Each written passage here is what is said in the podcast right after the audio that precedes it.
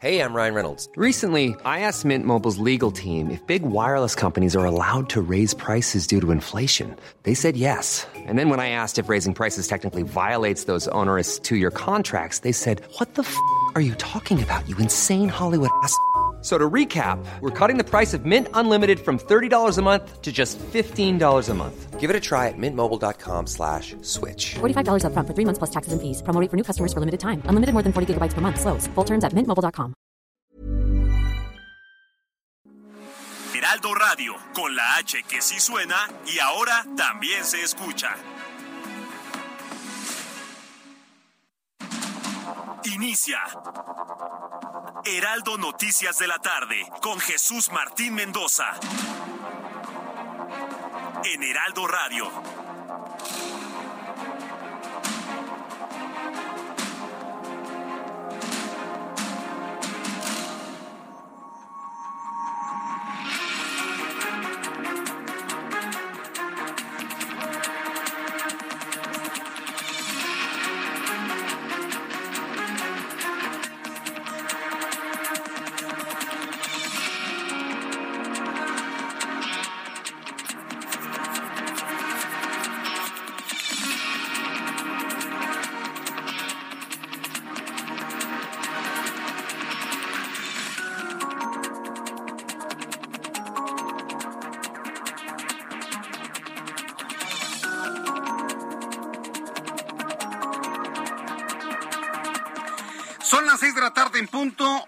Centro de la República Mexicana. Bienvenidos, muy buenas tardes.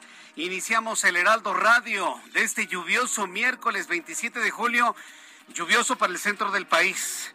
Yo sé que en el norte de la República Mexicana en este momento no llueve, inclusive hay una enorme can- cantidad de insolación a esta hora de la tarde, pero aquí en el centro del país, de manera concreta en todo el Valle de México, vaya aguacero que se ha batido desde hace algunas horas. Súbale el volumen a su radio, que le tengo la información más importante hasta este momento.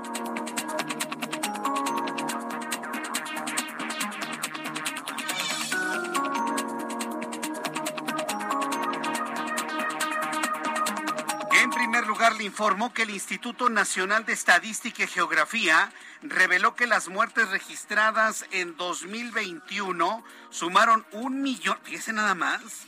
O sea, el, el dato se convierte en noticia, porque estamos hablando precisamente de la cantidad de personas que se murieron por la razón que usted quiera.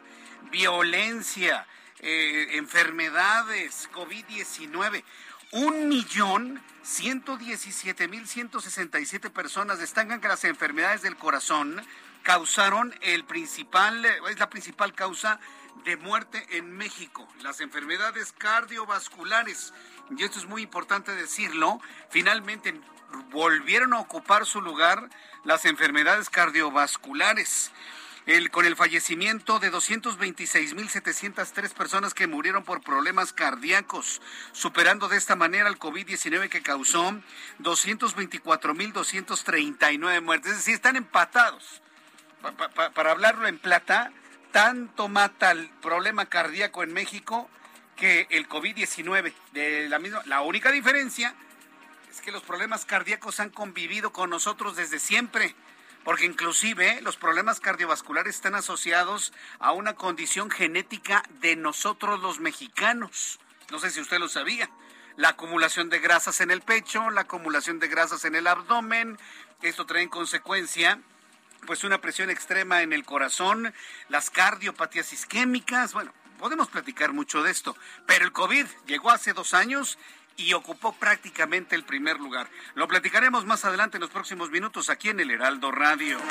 También informo que el presidente de México, Andrés Manuel López Obrador, aseguró que su administración va a modificar el actual plan de austeridad republicana para convertirlo en una ideología de pobreza franciscana, el cual iniciará con la reducción de viajes nacionales al extranjero por parte de su gabinete.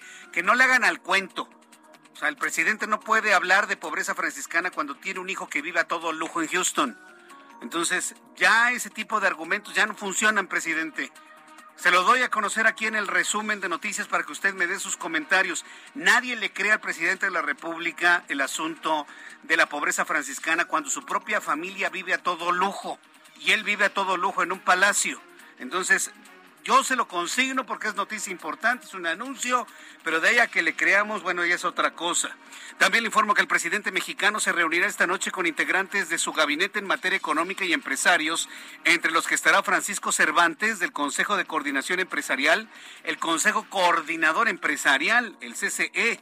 Se prevé que el diálogo sea la agenda económica del país. Otro intento de acercamiento del presidente mexicano que odia a los empresarios, odia a los ricos por una condición de educación, formación personal, odia a todo el que tenga recurso. Pero bueno, va a ser otro intento de acercamiento con los empresarios. Vamos a ver finalmente qué es todo lo que lleguen a acordar finalmente el presidente mexicano y los empresarios que dan empleo en nuestro país. Mientras tanto, el abogado litigante Juan Collado, quien trabajó como litigante del expresidente Enrique Peña Nieto, adquirió tres departamentos de lujo en Miami y dos aviones a través de un entramado financiero desde Andorra, informaron autoridades del país europeo. Es decir, ahora que le volteó bandera al exdirector de Petróleos Mexicanos, hay que decirlo como es, ahora lo quieren aplastar en su imagen, en su probidad, en, sí, en su prestigio. Entonces, como finalmente este hombre, Juan Collado, le está cobrando dinero que le debe, el exdirector de Pemex está ahora preso, ¿cuál es la respuesta de todo este entramado político? Desprestigiar a Juan Collado. Lo voy a buscar, a ver si tengo oportunidad de encontrarlo hoy, mañana, cuando sea, para que a través de estos micrófonos le responda, ¿sí? a quienes lo están acusando ahora para desprestigiarlo. Vaya estrategia, esa es la, eso es lo de hoy desprestigiar a la gente en su probidad, en su imagen, ¿sí? en, violentar su moralidad. Bueno, es, todo un caso verdaderamente. ¿Qué tiempos estamos viviendo? También informo que el juez federal, un juez federal negó amparar a Karime Macías, la ex esposa del exgobernador de Veracruz, Javier Duarte. Es la señora que escribió en un cuadernito merezco abundancia, merezco abundancia. Veía que su marido se llenaba de dinero dudoso y que se empezaba a hinchar no en carnes, sino en dinero, ¿sí? Y entonces ella está emocionada, ¿no? Ay, no, sí, pues merezco abundancia. Si un mantra que encontraron en una de sus de sus libretas en una bodega llena de riqueza, así como si fuera un, un tesoro, ¿no? Así de Alibaba, ¿no? Así, bueno, pues ahí encontraron la libreta. Ah, pues esa señora que escribía eso en esa libreta, bueno, pues un juez federal le negó amparar a Caribe Macías, ex esposa del exgobernador de Veracruz, contra la prescripción de la extinción de la acción penal que la acusa del delito de fraude por 112 millones de pesos en agravio del DIF en Veracruz. La Secretaría de Seguridad Ciudadana de Puebla reportó una explosión en la fábrica de material de curación Curatex, presuntamente originada por una fuga de gas en una de las calderas. Por el momento las autoridades están reportando nueve lesionados y un muerto a consecuencia de este incidente, de esta explosión. Por supuesto, aquí en el Heraldo Radio le vamos a tener todos los detalles de esto y mucho más en los siguientes minutos. En este resumen de noticias le informo que el Tolalá, Jalisco, una niña de 11 años, sufrió quemaduras hechas con alcohol. ¿Otra vez el alcohol? ¿Otra vez en Jalisco? A ver, a ver, a ver, a ver, a ver. Preséntenmelo más despacio, sí. En Tonalá, Jalisco, una niña de 11 años sufrió quemaduras hechas con alcohol y descargas eléctricas mientras estaba internada en un albergue de la colonia Santa Isabel. Las lesiones fueron ocasionadas por cuidadores del sitio donde se ofrece atención psicológica y contra las adicciones. Le informo que Aeroméxico, nuestros amigos de Aeroméxico van a eliminar su ruta desde el Aeropuerto Internacional Felipe Ángeles, así le llaman, ¿no? a la base militar de Santa Lucía, así le llaman, ¿no? Eh, Aeroméxico va a eliminar su ruta desde la base militar de Santa Lucía hacia Villahermosa, Tabasco, luego que este vuelo tuvieron, tuviera el volumen más bajo de pasajeros. Además, aplazará la ruta hacia Cancún, pese a que anunció que, eh, pese anunciado en mayo pasado. ¿Sabe cuántos pasajeros llevó? Desde ahí, desde el, ¿cómo le dicen? Chaifa. Desde el, desde el aeropuerto este, le voy a decir qué es en realidad. Le voy a decir qué es en realidad. Es una actualización de la base militar de Santa Lucía es una modernización de la base militar de Santa Lucía. Y ese aeropuerto, tarde que temprano, se lo vamos a entregar a nuestras Fuerzas Armadas. ¿Sí? Así que no se hagan muchas ilusiones de, ay, el mejor aeropuerto del mundo. Eso no es cierto. Es una gran mentira, que solamente se lo creen los ingenuos. es una actualización de la base militar de Santa Lucía y va a pertenecer al ejército y así lo procuraremos en esta sociedad. Es una base del ejército. Bueno, pues desde ahí nadie va a tomar un vuelo a Villahermosa, Tabasco. ¿Sabe cuántos pasajeros se fueron la última vez? Dos. Todo un avión gigantesco con piloto, copiloto, sobrecargos para llevar a dos personas. Es una burla, completamente. Bueno, pues entonces finalmente se cancela eso, aunque, debo informarle, que nuestros amigos de Aeroméxico también están generando un boletín en donde están anunciando nuevas rutas desde la base militar de Santa Lucía a otros destinos de la Ciudad de México, perdón, a otros destinos de la República Mexicana. Ya le platicaré cuáles serán esos destinos para que si a usted le conviene irse dos, tres horas de excursión hasta la base militar de Santa Lucía y tomar un vuelo ahí, bueno, pues finalmente usted lo haga. La Reserva Federal de Estados Unidos anunció el aumento de 75 puntos base en su tasa de interés de referencia para alcanzar entre 2.25 y 2.25% tasa de interés histórica en los Estados Unidos que busca reducir los niveles de inflación. La acción fue ejecutada por la Fed, por la Reserva Federal de los Estados Unidos, para contrarrestar los efectos de una inflación y que ésta no llegue a dos dígitos. Le informo que la revista Vogue, con prestigio en el mundo de la moda, publicó una sesión de fotografías de Oleana Zelenska y el esposo Volodymyr Zelensky, presidente de Ucrania, en medio de la invasión rusa al país que gobierna. ¡Qué grave error! Ahora resulta que en la revista Vogue aparece Volodymyr Zelensky, el presidente de Ucrania, abrazando a su esposa, se ven muy lindos, pero atrás la destrucción de la guerra una sesión de fotos de moda en medio de la guerra. Si yo siempre se lo he dicho, la gente que tiene un poquito de fama, que se suma a un ladrillo, muchos se vuelven locos. Y parece que Volodymyr Zelensky, con la fama inusitada que le dio la guerra a nivel mundial, se volvió loco. ¿Sabe lo que decimos en México? Que una cosa bien hecha vale un punto, las malas valen diez mil. Y lo que acaba de hacer Volodymyr Zelensky es dilapidar por completo el buen prestigio que tenía en el mundo como una víctima de una guerra insensata promovida por Rusia en contra de Ucrania. Y ahora resulta que el hombre utiliza la guerra y su posición de víctima para convertirse en estrella de revistas de baño, porque finalmente ¿dónde ve usted esas revistas? Cuando está sentado usted en el baño. Vamos a decirlo con toda franqueza. Se volvió loco Volodymyr Zelensky se hizo una sesión de fotos con las ruinas de la guerra. Completamente, bueno, no, se lo están acabando en el mundo y nosotros también. Un hombre en el que habíamos confiado sensatez, un hombre en el que se le había confiado la posibilidad de ser un gran líder mundial, hoy sucumbe a las mieles de la fama de las revistas del corazón. Increíble. Son las seis de la tarde con 12 minutos hora del centro de la República Mexicana. Vamos con nuestros compañeros reporteros urbanos, periodistas especializados en información de ciudad. Vamos con Daniel Magaña, quienes tiene información esta tarde aquí en el Heraldo Radio. ¿En dónde te ubicamos, Daniel? Muy buenas tardes. Espero Jesús Martínez, muy buenas tardes aquí en la zona del circuito interior, el tramo de Río Churubusco, hasta aproximadamente 45 minutos, pues tenemos eh, lluvia incesante en toda esta zona. Esto pues retrasa el avance, esta incorporación hacia la zona de los carriles laterales. Las personas que se trasladan hacia la avenida División del Norte, bueno, pues encontrarán complicada esta incorporación y un poco más adelante las personas que a diario utilizan esta vía para poder incorporarse hacia la zona de Tlalpan. Así que bueno, pues hay que tomarlo en cuenta. Si bien eh, pues esta lluvia no es de gran intensidad, bueno, pues sí, ya se retrasa el avance tanto en Tlalpan como en el circuito interior para las personas que se trasladan también hacia la zona de la avenida Canal de Miramontes. Reporte Jesús Martín.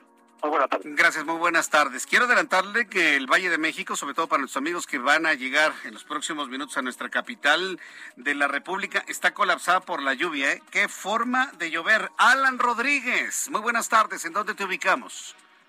Hola, ¿qué tal? Jesús Martín, amigos, muy buenas tardes. Colonia Torreblanca de la alcaldía de Miguel Hidalgo, en el cruce de la avenida Lago de Carasta y Lago Ilupango. Esto eh, se registró la caída de un árbol. Por este motivo tenemos ya la presencia de bomberos de la Ciudad de México y personal de protección civil, quienes están laborando en cortar las ramas, retirar el tronco.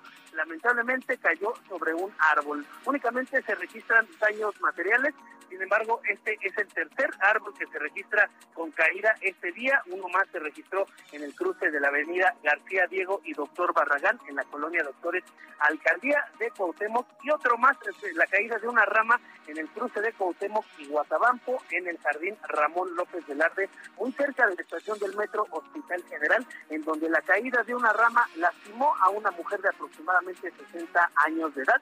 Esta rama la golpeó en la cabeza y por ese motivo tuvo que ser atendida y trasladada hacia un hospital cercano. Por lo pronto, Jesús Martín, es el reporte que tenemos. Continuamos muy al pendiente con esta lluvia ligera que continúa en el centro de la Ciudad de México. Y muchas gracias por esta información, Alan Rodríguez. Continuamos al pendiente. Buenas Hasta luego. Si es de esas lluvias, mire, no es una tormenta lo que estamos viviendo en la Ciudad de México, de ninguna manera. Que no tromba, ¿eh? Ojo, ¿eh? La tromba son las lluvias que se dan en las zonas costeras. Aquí en la Ciudad de México no existen las trombas, existen las tormentas fuertes y muy fuertes, nada más. Y esto digo, dicho sea de paso, no está cayendo una tormenta fuerte, está cayendo de esas lluvias, de esa agüita que primero no lo deja manejar correctamente, que ya le ensució el carro y que si usted se baja para caminar 10 metros ya queda todo empapado. De ese tipo de lluvia está cayendo en este momento en la capital del país. Javier Ruiz, espero que tú no estés empapado a esta hora de la tarde. Adelante, Javier. Jesús Martín, no, pues desafortunadamente sí, Jesús Martín, pues a pesar de que traemos el impermeable, pues eh, no la pudimos librar en esta tarde de esta lluvia, una lluvia constante, como bien lo mencionas, prácticamente desde las 3 de la tarde y hasta esta hora que son las 6, pues son alrededor de 3 horas, 3 horas y media que ha llovido de manera constante. No, como bien lo mencionas, no es una lluvia fuerte, sin embargo, pues esta lluvia que, pues por supuesto, hay que tenerla en cuenta y principalmente manejar con bastante precaución, Jesús Martín. Muchas eh, partes del asfalto tienen eh, aceite y con esta ligera lluvia lo que provoca son pues algunos derrapones tanto en vehículos, en motocicletas, incluso también en ciclistas. Hay que tomarlo en cuenta. Sin embargo, también mencionar que ya tenemos encharcamientos eh, de consideración, principalmente aquí en la zona norte, sobre insurgentes ya llegando al paradero de Metro Indios Verdes, tenemos el carril de extrema derecha, pues ya con algunos encharcamientos, aproximadamente 10 a 15 centímetros, sin embargo, pues esto provoca pues ya rezagos a la circulación desde la zona del eje 4 norte, el avance ya se encuentra pues detenido a vuelta de rueda en el mejor de los casos, para quien desea llegar hacia el paradero del metro Indios Verdes o bien para continuar tanto en la autopista o carretera México-Pachuca. El sentido opuesto pues el avance es mucho más aceptable. La recomendación, sin embargo, pues sí, manejar con bastante precaución, no exceder los límites de velocidad. Y el circuito interior ya también presenta avance complicado, al menos del eje 1 norte, y para quien desea llegar hacia la incorporación con la raza, con la avenida de los insurgentes, así que hay que salir con anticipación. De momento, Jesús Martín, es el reporte que tenemos. Muchas gracias por la información, Javier Ruiz. Estamos atentos, a luego, buenas tardes. Hasta luego, a manejar con mucho cuidado, no se confíe, pero tampoco maneje como una tortuga, maneje normal, pero con mucha precaución en la Ciudad de México para que de esta manera pues llegue usted con bien a casa. Siempre recuerde algo, alguien lo está esperando en su casa. Si alguien lo está esperando, y aunque me diga usted que vive solo y que nadie lo espera, no, no, sí, hay alguien que lo espera y aunque usted no llegue a ese lugar, quiere que usted se encuentre bien. Entonces, en ese espíritu, maneje con mucho cuidado, con mucha precaución. Recuerde que alguien lo espera con amor y con cariño en su casa o al lugar donde va a llegar. Entonces, no importa que llegue tarde, se trata de que llegue con bien. Son las seis de la tarde con 18 minutos, hora del centro de la República Mexicana. Así iniciamos nuestro programa de noticias aquí en el Heraldo Radio. Llegó una oferta muy fresca. Aprovecha que el pollo entero fresco está a 42.90 el kilo y la carne molida de res especial 80-20 a 88.90 el kilo. Sí, a solo 88.90 el kilo. Con Julio, lo regalado te llega. Solo en Soriana. A julio 27. Aplican restricciones. Válido en Hiper y Super. Bien, y cuando el reloj marca esta hora, 6 con 18 para que llegue usted a tiempo, vamos a revisar lo que sucedía un día como hoy. Hoy es 27 de julio. Por cierto, fíjese que me encontré con una nota. Puedes quitarle el fondito. Me encontré con una nota del Heraldo. Bueno, de esas notas extrañas que, que, que, sacan, no nada más el Heraldo, sino muchos medios de comunicación por, lo por la rareza de la nota varios analistas de estos temas de los ovnis y de la llegada de los eh, seres extraterrestres decían que ayer 26 de julio iban a llegar, iba a haber una, una invasión extraterrestre, que iban a llegar los Anunnakis, que son seres supuestamente de un gran planeta que se llama Nibiru y que se acerca a la Tierra y que fueron los creadores de la raza humana. Y bueno, es muy interesante esa como antropología gnóstica, pero en realidad no pasó nada. Pues aquí estamos. Hoy es 27, estamos un día después de la supuesta invasión de los extraterrestres y no pasó absolutamente nada. Se vio en varios medios y de manera curiosa, el Heraldo también lo publicamos hace varios meses. Oye, que dicen que van a llegar los extraterrestres el 26 de julio. Que yo sepa, no pasó nada. Y yo no veo aquí hombres verdes, ni con antenas, ni, ni, de cuatro metros de altura, nada. ¿Tuviste extraterrestres, este, Ali? Giovanna, ¿tuviste extraterrestres? Solamente Ángel, ese sí, ese sí ve marcianos, ¿no? Y hasta bailando el cha-cha-cha, ¿verdad? De un platillo volador, todos bajaron bailando y uno gozando y rascando un guiro. Ojalá hubieran llegado así, bailando y tocando el guiro, ¿no? Los marcianos. No llegó nada, señores, para que vea usted que este tipo de cosas o están desfasadas en tiempo y simple y sencillamente no existen. Bueno, ahora sí, esto es eh, como efeméride del día de ayer. ¿Qué sucedió un día como hoy, 27 de julio, en México, el mundo y la historia? Abraham Arreola. Amigos, bienvenidos. Esto es un día como hoy en la historia, 27 de julio. 1789, el rey Luis XVI visita París y acepta la bandera tricolor. 1921. Los científicos Frederick Grant Banting y Charles Best logran aislar la hormona insulina que segrega el páncreas. 1940, Bugs Bunny hace su debut oficial en la película Wild Hair. 2001, se forma el grupo musical argentino Miranda. Además, hoy es el día del perro callejero. Amigos, esto fue un día como hoy, un día como hoy en la historia. Muchas gracias. Un día como hoy en la historia, muchas gracias Abraham Arreola, siempre por informarnos lo importante que sucede en cada día. Bien, cuando son las 6.21 vamos a revisar rápidamente lo que nos informa el Servicio Meteorológico Nacional, que depende de la Comisión Nacional del Agua. ¿Qué es lo que esperamos para el día de mañana? Ondas tropicales número 16 y la número 17, un canal de baja presión e inestabilidad en niveles altos de la atmósfera. Dice el Servicio Meteorológico en su más reciente informe que durante esta noche y madrugada se pronostican lluvias puntuales intensas en Puebla, Veracruz, Guerrero, Oaxaca y Chiapas, centro, sur y sureste de la República Mexicana. Sí, las lluvias lamentablemente en el norte no no cuajan, no no no no amarra la lluvia en Sonora, en Chihuahua, en Coahuila y Nuevo León. Durante esta noche, la madrugada del jueves, el monzón mexicano ocasionará lluvias puntuales fuertes, descargas eléctricas y posibles granizadas en Sonora, Chihuahua, Durango y Sinaloa canales de baja presión extendidos sobre el noreste y occidente del territorio nacional en interacción con inestabilidad de niveles altos de la atmósfera y la entrada de humedad del Océano Pacífico y Golfo de México. Van a generar lluvias puntuales muy fuertes que podrían originar incremento en los niveles del río, de ríos, arroyos deslaves e inundaciones en zonas de San Luis Potosí, Nayarit, Jalisco, Colima, Michoacán y Guanajuato. Observamos la onda tropical número 16, se desplaza sobre el centro y sur del territorio nacional y va a producir lluvias puntuales intensas en zonas de Puebla, Veracruz, Guerrero, Oaxaca y el estado de Chiapas. Ya con estos elementos atmosféricos le doy a conocer el pronóstico del tiempo para las siguientes ciudades. Amigos que nos escuchan en Guadalajara, Jalisco, está medio nublado esta hora de la tarde, también va a llover ya en las próximas horas, una temperatura mínima de 14 grados, una máxima de 28, en este momento 26.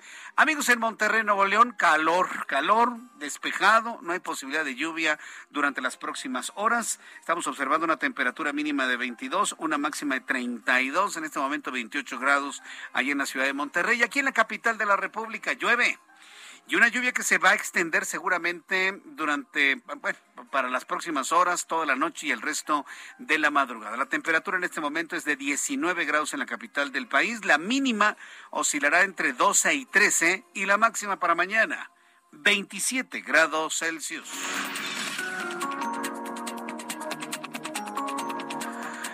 Son las seis de la tarde con 24 minutos tiempo del centro de México y escucha usted el Heraldo Radio. Yo soy Jesús Martín Mendoza. Para las personas que me escuchan por primera vez, pues pedirles que se queden siempre, siempre con nosotros escuchando las noticias más importantes. Después de los anuncios, le voy a informar que autoridades de Puebla reportaron una explosión en una fábrica que se llama Curatex, la cual se dedica a la producción de insumos de curación. De acuerdo con eh, la Secretaría de Seguridad Ciudadana de la entidad, la explosión se originó por una fuga de gas. Falta de mantenimiento, falló una válvula. Bueno, pues le informaré con detalle en los próximos minutos y le invito para que me escriba a través de dos plataformas, Twitter, arroba Jesús Martín MX y a través de YouTube, en el canal Jesús Martín MX.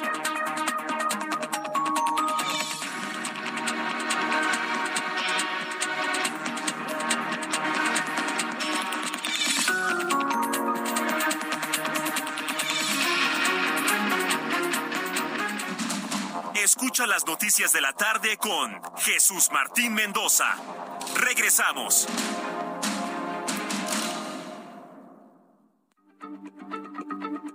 Heraldo Radio, la H se lee, se comparte, se ve y ahora también se escucha.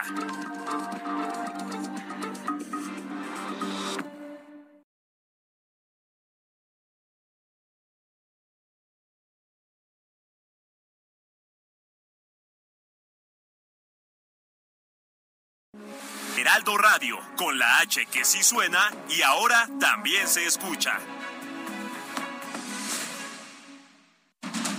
Continúa Heraldo Noticias de la tarde con Jesús Martín Mendoza.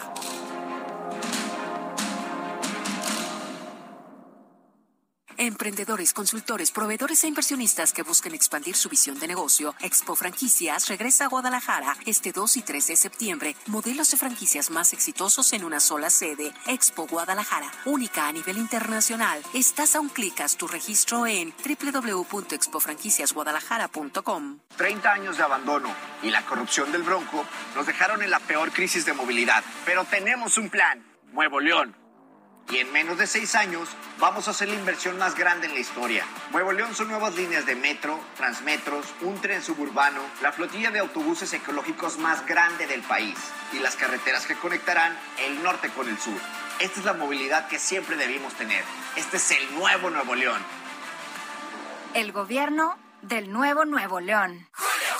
Hoy con este calor ya se antoja la playita, ¿no? Pues para la playa, llégale primero al 2x1 en trajes de baño, shorts y bermudas para toda la familia. Y además, 3x2 en todos los desodorantes, talcos y cremas corporales o faciales. Con Julio, lo regalado te llega. Solo en Soriana. A julio 28. Aplican restricciones.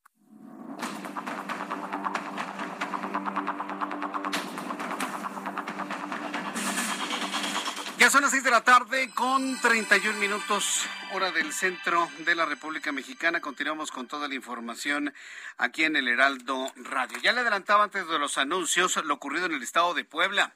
Autoridades de Puebla reportaron una explosión en la fábrica Curatex la cual se dedica a la producción de insumos de curación. De acuerdo con la Secretaría de Seguridad Ciudadana de la entidad, la explosión fue originada por la fuga de gas en una de las calderas. Por el momento se reporta un saldo de nueve heridos y un fallecido. Claudia Espinosa, nuestra corresponsal en Puebla, nos informa. Adelante, Claudia. Así es, te saludo con gusto a ti y a todos los amigos de Lealdo Media Group. Pues de acuerdo con el último reporte de las autoridades de protección civil municipal y estatal, pues ya son dos de los lesionados que se registraron por la explosión de esta empresa, eh, una de las calderas de la empresa Curatex dedicada a la elaboración de productos de curación. De acuerdo con los primeros reportes de bomberos, pues se había registrado una fuga de gas justamente en esta zona, en la parte trasera. El mismo, eh, los mismos trabajadores reportaron alrededor de las 11.30 horas este siniestro. Hasta el lugar pues estuvieron trabajando en el siniestro por un espacio de más de tres horas. Todos los elementos de protección civil y de bomberos evacuaron a 130 personas de esta zona e inclusive pues algunos de los habitantes de esta Junta Auxiliar de Totimehuacán también salieron de sus viviendas. Se eh, pues cerró el paso en esta vialidad y el periférico ecológico durante unas tres horas para garantizar la seguridad. En estos momentos ya se ha reabierto la circulación y bueno, se están realizando los peritajes para efectivamente comprobar que haya sido esta fuga de gas. Hasta el momento las autoridades sanitarias no han dado a conocer pues cuál es el estado de gravedad de estas 12 personas que fueron trasladadas a diferentes unidades médicas producto de la explosión registrada esta tarde aquí en Puebla. Es la información que te tengo. Muchas gracias por esta información, Claudia. Muy buena tarde. Hasta luego, que te vaya muy bien. Nuestra compañera Claudia Espinosa con esta información desde Puebla. De ahí nos vamos directamente hasta el estado de Jalisco. Eh, fíjese que eh, este asunto de las quemas a mí me tiene verdaderamente sorprendido. Y, en el tema informativo yo no creo en las coincidencias, creo en las incidencias. Y, en todo lo que pueden ser las, eh, las motivaciones para las cosas. Tenemos una mujer quemada por alcohol en Tonalá, Jalisco, eh, perdón, en Zapopan, Jalisco. Tenemos a una mujer quemada este, con gasolina en Cuautla, Morelos. Bueno, pues ahora hay una niña quemada con alcohol de 11 años en Tonalá, Jalisco. ¿Dónde está la explicación de las cosas? ¿Coincidencia? Mayeli Mariscal, nuestra corresponsal en Guadalajara, Jalisco, nos informa. Adelante, Mayeli. Muy buenas tardes, pues así es, en el albergue Casa de Vida Camino a la Fortaleza es donde ocurrieron estos hechos, en donde una menor de 11 años eh, pues eh, fue castigada vertiéndole alcohol, esto eh, porque la menor, bueno, se encontraba recluida en esta casa, en este albergue, debido a un cuadro de depresión y ansiedad, de acuerdo con lo comentado por su madre. Y bueno, es en un momento, en una crisis de ansiedad, cuando ella eh, comienza a rascarse, los cuidadores le piden que deje de hacerlo. Eh, al no atender, obviamente estaba en una crisis, le vierten alcohol y con una pistola eléctrica, eh, pues se produce el chispazo al intentar también darle toques eléctricos a ella se da el chispazo, 13% de su cuerpo eh, pues eh, resulta quemado, fue trasladada al centro médico y está siendo atendida de heridas en su brazo izquierdo, tórax y abdomen. El día de hoy y ya el, el presidente municipal realizó una visita de supervisión en este lugar en donde ya fue clausurado y sin embargo acudieron también familiares de otros eh, de otras personas que estaban albergadas en este lugar y lo que encontraron fue nada, no hay ningún indicio, no se sabe, no han dado a conocer las autoridades en dónde se encuentran las demás personas que estaban internadas en este lugar que les cobraba 500 pesos mensuales, 2000 al momento de ingreso y en donde de manera eh, recurrente los vecinos mencionan que por la madrugada se escuchan gritos mismos que fueron reportados en su momento a la comisaría de Tonalá sin que se atendieran estos reportes. Bien, pues, eh, eh, eh, ¿cuál es el estado de la niña en este momento? ¿Cómo se reporta? Está siendo atendida en el centro médico, está estable hasta estos momentos y bueno, también comentar que se espera darle algún apoyo económico a la madre, quien es madre soltera y vive en la colonia Santa Paula en Tonala. Vaya, bueno, pues qué, qué, qué tristeza, ¿no? 11 años, está chiquita. Así es, 11 años. 11 añitos. Bueno, pues Mayeli Mariscal, gracias por la información. Seguimos al pendiente. Seguimos al pendiente. Llevamos tres quemadas. Más las que no nos hemos enterado, claro. Más las que no nos hemos enterado en toda la República Mexicana. Ah, pero la violencia va a la baja. Perdón, pero me van a decir, no, Jesús Martín, pues será el sereno, pero todo va a la baja y se ha trabajado maravillosamente. Ah, ok, está bien ni hablar, ni hablar. todo va a la baja. Quiero informarle que el Instituto Nacional de Estadística y Geografía, el INEGI, reveló los resultados preliminares de las estadísticas de defunciones registradas en el año 2021. Los decesos fueron contabilizados a través de certificados de defunción suministrados por las oficialías del registro civil y los servicios médicos forenses, los cuales sumaron un millón 117.167 personas fallecidas. De las defunciones registradas el año pasado, 57.6% corresponden a hombres, mientras que murieron 42.3% de las mujeres. Fíjese cómo es la naturaleza, ¿no? Porque si, si lo vemos de esta manera, si usted revisa que finalmente hay más mujeres que hombres y mueren más hombres que mujeres, pues está cumpliendo con con, este precepto de, de, mantener o de preservar desde el punto de vista reproductivo y de mantenimiento de la especie, pues a las mujeres, que finalmente son las que proveen la vida, ¿no? Y que mantienen la reproducción de la especie, estoy hablando de la especie humana. Los datos muestran que las enfermedades del corazón causaron 226.703 muertes, seguida con COVID-19 con 224.000, prácticamente es la misma cifra, 224.239 fallecidos. Y en tercer lugar, la diabetes. Pero a ver, mucha gente muere, sí, murió de diabetes, pero murió ¿por qué? Murió porque tuvo una falla orgánica porque la diabetes provocó una exacerbación de un problema cardiovascular, ¿sí? porque la diabetes provocó una eh, que se generara un cáncer en alguna persona. En fin, hay enfermedades que provocan una serie de, de condiciones que pueden ubicarse dentro de otros rubros. Por ejemplo, dentro de este estudio, esta información que dio a conocer el Instituto Nacional de Estadística y Geografía, si usted revisa, por ejemplo, el, el quinto lugar, aparecen las enfermedades este, pulmonares. Pero si entendemos que las enfermedades pulmonares fueron desencadenadas por el SARS-CoV-2, ¿sí? sería válido que muchos de ellos estuviesen, estuviesen eh, de alguna manera ligados al, al COVID-19. Entonces, eh, podría entonces eso ocupar la primera posición. La verdad son, son datos verdaderamente importantes, verdaderamente interesantes. Podemos de alguna manera hacer esos análisis, generar expectativas y demás. Vamos con nuestro compañero Iván Saldaña, reportero del Heraldo Media Group. Hoy Andrés Manuel López Obrador cena con empresarios. Un nuevo intento por acercarse a los empresarios. Adelante, Iván Saldaña. Buenas tardes, Jesús Martín y a todo el auditorio. Sí, está programada esta cena a las 19 horas en el Salón Tesorería, donde precisamente el presidente Andrés Manuel López Obrador pues da su conferencia mañanera a diario. Aquí pues encabezará una cena con empresarios para revisar entre otros temas inversiones en el país y el tercer paquete de infraestructura del gobierno federal. Es lo que nos han dicho gente de comunicación social, gente del gobierno federal sobre pues este acercamiento. Se busca un acercamiento con empresarios que no han estado cercanos a la administración de López Obrador a, a, a fin, Jesús Martín, de abrir un canal de diálogo y acercamiento con ellos y pues entre los empresarios está, por ejemplo, Francisco Cervantes, presidente del Consejo Coordinador Empresarial del CCE, esta agrupación que está integrada por las cúpulas empresariales, por ejemplo, la Concamín, la Concanaco, Coparmex, AMIS, eh, el CNA, por ejemplo, y la ah, Bolsa Mexicana también de valores. El presidente Andrés Manuel López Obrador, pues será acompañado, por supuesto, de su gabinete económico, como los titulares de la Secretaría de Hacienda, Economía, Comunicaciones y Transportes.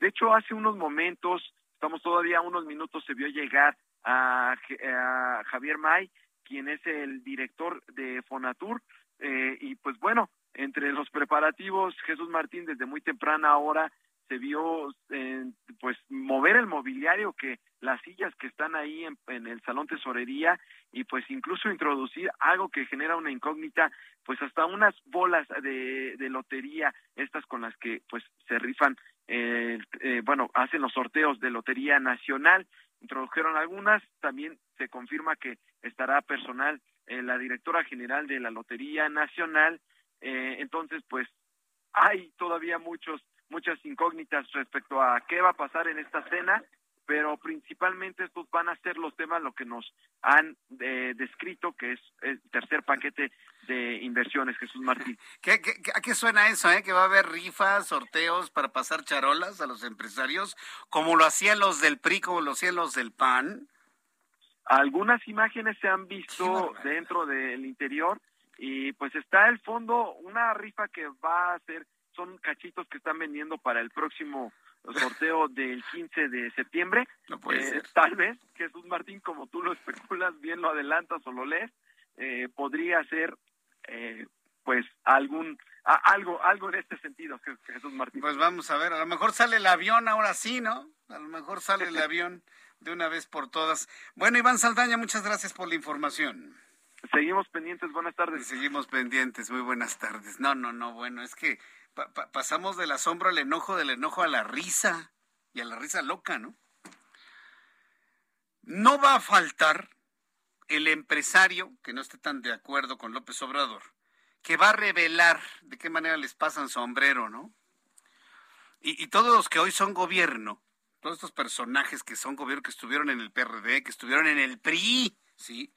Alguno que otro despistado que estuvo en el PAN y que ahora forman parte de Morena, todos aquellos que llegaron a criticar cómo pasaban el sombrero, ¿no? En estas reuniones de empresarios, los priistas y los panistas. Yo me acuerdo aquel, aquella cena seguramente usted se acordará. Híjole, bueno, Le, le tundieron con todo. ¿Se acuerda la señora Martita Sagún? que era la, la, vocera de Vicente Fox y que luego se casó con el presidente de la República. ¿Se acuerda cuando hizo una cena con empresarios este, en el castillo de Chapultepec, allá hasta arriba en el Alcázar, y que invitaron a Elton John para que tocara el piano? ¿no? Estoy hablando de 2000, híjole, ayúdeme a recordar. ¿Cuándo fue esa cena, Ángel? Tú que tienes muy buena memoria, que tienes memoria de elefante. Cuando Martita Sagún hizo la, gran cena con Elton John allá en el Alcázar, ¿te acuerdas? Sí, ha de haber sido como 2002 o 2003, si memoria no me falla. ¿no? El boletito costaba 10 mil pesos de ese entonces. Hoy ya alguien paga 10 mil pesos por ver la maldita vecindad. Pero para ver a Elton John en ese entonces, 10 mil pesos. No, bueno, pues le estoy hablando hace 20 años. Ya hace 20 años. Y con eso, bueno, se, se, se, fondearon, ¿no? Do, 21 de octubre de 2001, mira, recién, recién estrenadito el expresidente Vicente Fox, 21 de octubre. Bueno, ¿cómo les fue? Bueno, se, se la acabaron a Marta Sagún, se la se acabaron al presidente de la República, Vicente Fox. Hoy, ¿quién se va a acabar? A esta reunión de empresarios con el presidente donde hay estas bolitas de, de rifa. Le voy a decir quién, nadie, porque parece que le tienen miedo. Nadie.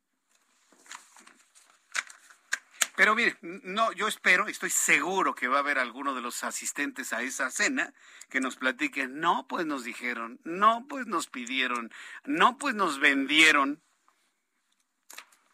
Vamos a ver, finalmente, si fructifica ese nuevo encuentro, acercamiento del presidente de la República con los empresarios. Que por cierto, hoy se convirtió en noticia, hoy personaje de la noticia Andrés Manuel López Obrador, ¿por qué se lo digo? Por lo que dijo en la mañana. La verdad es que es, sorprendente, ya no saben ni cómo llamar la atención. Hoy dijo el presidente mexicano que el gobierno federal va a modificar el plan de austeridad republicana a pobreza franciscana. O sea, lo que fue eh, la burla, lo que fue la risa, lo que fue este, el cotorreo, ahora ya es, es, un, es un plan de gobierno. Pobreza franciscana.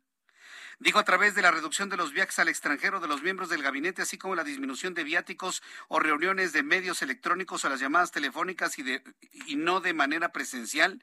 Dice que estos ahorros serán canalizados al desarrollo del país y para entregar apoyos a las familias que más lo necesitan, aseguró el presidente. Mire, cuando alguien dice, vamos a hacer un ahorro es porque ya no tienen dinero.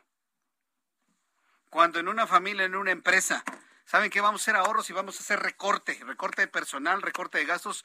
No es por ser ahorradores, es porque se les acabó el dinero. Y eso es lo único que me indica lo que ha pasado en el gobierno federal. ¿Quiere ser usted el presidente? ¿Que se vaya a recorrer la República en camión? ¿Quiere ser usted el presidente? Que se salga del Palacio Nacional con todo lo que implica mantener el Palacio Nacional como una casa particular y que se vaya a despachar a su departamento de Copilco o que se vaya a su casa de Tlalpan y desde ahí puede gobernar perfectamente bien. ¿Quiere pobreza franciscana? Sí, que, que en este momento, bueno, pues nos muestre si alguno de sus colaboradores más cercanos tienen cinco, seis, siete, diez casas. Que su propia familia demuestre que van a vivir en pobreza franciscana. ¿Quiere pobreza franciscana? Bueno, que su gente alrededor, ya sabe usted a quién me refiero, no utilice ni iWatch ni iPhone, que se vayan a un Android. Marshmallow, para que vea. Marshmallow, ¿sí? 6.0. ¿Sí? Pobreza franciscana, no usen celulares. No, no los usen. Pobreza franciscana, ¿sí? Que no coma en las carreteras, que se aguante el hambre. Como se aguantan el hambre 40 o 50 millones de mexicanos. ¿Por qué le digo todo esto? Para que no nos engañen. ¿Por qué se lo consigno? Porque se convirtió en noticia. Pero de verdad, este tipo de cosas deberíamos, colegas que me escuchan, deberíamos ignorarlas olímpicamente. ¿Quiere ver qué fue lo que dijo hoy en la mañana o escuchar? Esto fue lo que dijo. Ya vamos a, pasar de la fase de la austeridad republicana a una fase superior, que es la de la pobreza franciscana. Y vamos a llevar a cabo eh, medidas de austeridad adicionales. Como vamos a reducir bastante, casi no va a haber viajes al extranjero. Vamos a procurar que toda la comunicación se haga por teléfono o por teleconferencias. Vamos a reducir viáticos aún más y otras medidas. Porque ya no tienen dinero, porque ya se lo acabaron. ¿En qué? Pues en comprar voluntades. Pues eso, es, eso es lógico. Cuando alguien recorta, a ver familia, ya no vamos a poder comprar esto, ya no vamos a hacer esto, ya no vamos a poder pagar. Teníamos cinco celulares, no vamos a poder pagar dos. Este, ¿Cuántas plataformas de películas? Ah, que tengo Paramount, Netflix y Disney. Pues nada más vamos a tener Netflix, es más barato, 100 pesos. Cuando alguien recorta es porque ya no tiene dinero. No es algo de admirar, es algo que debe preocupar. Pero en fin. Pobreza franciscana, que deje de vivir en un palacio, que deje de vivir en un palacio imperial, como finalmente es el Palacio Nacional, que debería ser un museo. Debería ser un museo. No hay las condiciones en su departamento de Copilco, en su casa de Tlalpan, en la residencia oficial de Los Pinos, porque para mí es eso, la residencia oficial de Los Pinos, hay unas cabañas, unas casitas chiquitas. Ahí podría vivir perfectamente bien el presidente y despachar en una oficina como lo hizo Vicente Fox. Ahí debería vivir. Nos costaría mucho menos y dejar el Palacio Nacional como lo que es un museo y un palacio imperial propio de la historia. Nada más. Son las seis de la tarde con 50 minutos hora del centro de la República Mexicana. Digo, son ideas de pobreza de pobreza franciscana, ¿eh? porque yo también sé de pobreza. Sí, si quiere le puedo decir muchas más, ¿no? Andar en micro, andar en metro, caminar, caminar, caminar. Renata Gómez es investigadora de Mexicanos contra la Corrupción y la Impunidad. Ellos han realizado una investigación y han encontrado que existen siete eras de riesgo en los contratos del gobierno que México tiene, eh, el gobierno de México, que acumulan más de 700 mil millones de pesos pues ahora que estamos hablando de que el gobierno parece que no tiene dinero por este anuncio, Renata Gómez, esto me suena verdaderamente preocupante. Bienvenida, muy buenas tardes. Hola Jesús, buenas tardes. Muchas gracias por tenerme aquí. Gracias por tomar la llamada. ¿En qué consiste esta investigación que está dando a conocer Mexicanos contra la corrupción e y la impunidad? Bueno, gracias justamente a la plataforma Compranet, que ahorita está caída, pero eh, que es la plataforma de transparencia de los recursos del gobierno federal tuvimos la posibilidad de hacer una investigación de los primeros seis meses del de 2022, junto con un análisis de 2018 a, a estos primeros seis meses, y revisamos a través de siete formas cómo es que está comprando el gobierno, qué está comprando, eh, quiénes son sus principales proveedores, qué irregularidades y anomalías encontramos en el uso de nuestro dinero, porque pues eso es lo que es, es dinero que viene de, de las y los mexicanos y es para nosotros también. Em, entonces nos dimos a la tarea de revisar cómo está comprando el gobierno y dentro de las revisiones, em, pues lo principal, por ejemplo, fue ver qué tipo de, procedimiento de contratación se está usando, ¿no? Se, se habla mucho de la adjudicación directa y los riesgos que esta tiene, pero también revisamos la licitación pública, que en teoría es uno de los procesos más competidos, pero que también tiene eh, ciertos riesgos por parte del gobierno donde se puede limitar la competencia, ¿no? Entonces, por ejemplo, eh, dentro de este análisis encontramos eh, esta cifra de que 78 de cada 100 contratos son por adjudicación directa. Es un número de contratos, pero, por ejemplo, al revisar en términos de monto, de presupuesto, en medio año, lo que va desde enero a, junio, em, se gastó el equivalente a todo el presupuesto que se ejerció en licitaciones públicas durante los últimos cuatro años, es decir, de 2018 a 2021 se gastó una cantidad y este año en licitaciones se, gastó eh, todo el equivalente a esos cuatro años de eh, del presupuesto de años anteriores. Entonces, digo, en términos de austeridad, pues eh, no no vemos específicamente eso con con estas cifras de ocho de cada diez pesos se dieron a través, digo, en contratos se dieron a través de licitaciones públicas. Ahora, eh, eh, quisiera yo preguntarle ahora con estos datos, eh, ¿qué, problemática han podido advertir ahora con la caída de, de, Compranet? Todo este flujo y estas investigaciones que ustedes realizan, ¿qué tanto se han complicado sin este elemento fundamental de transparencia? Bueno, pues en primer lado, no, vaya, por un primer lado no tenemos la posibilidad de rastrear los contratos, ni siquiera saber qué se está comprando, a quién se le está comprando, por qué cantidades, ¿no? No, no tenemos posibilidad de conocer cómo está haciendo el gobierno federal eh, los contratos con, eh, con proveedores o contratistas. Y este digo esto implica un retroceso en, en la digitalización y, y, en la transparencia también por supuesto. Y la solución que presentó el gobierno federal fue que los proveedores tenían que ir a todos los procedimientos de compra en presencial y pues esto es eh, abrir una puerta a la opacidad a la discrecionalidad y, a que los riesgos de corrupción, pues por supuesto, también aumenten. Eh, entonces, pues bueno, por un lado, cada día sin esta plataforma afecta directamente a los proveedores, afecta también a cómo se están haciendo las compras, donde si tienen que ir en presencial, seguramente bajará el número de proveedores que presente, por ejemplo, una propuesta. Y pues, o sea, cada día sin esta propuesta son millones de pesos que no sabemos cómo se están gastando y que, por supuesto, atentan contra la transparencia. Renata Gómez, investigadora de Mexicanos contra la Corrupción y la Impunidad, muchas gracias. Entraremos a la página que ustedes tienen. Muchas gracias, Renata. Gracias, buen día. Escucha las noticias de la tarde con Jesús Martín Mendoza. Regresamos.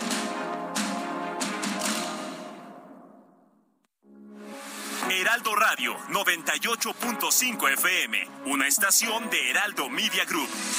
Transmitiendo desde Avenida Insurgente Sur 1271, Torre Carrachi, con 100.000 watts de potencia radiada. Heraldo Radio, la H que sí suena y ahora también se escucha.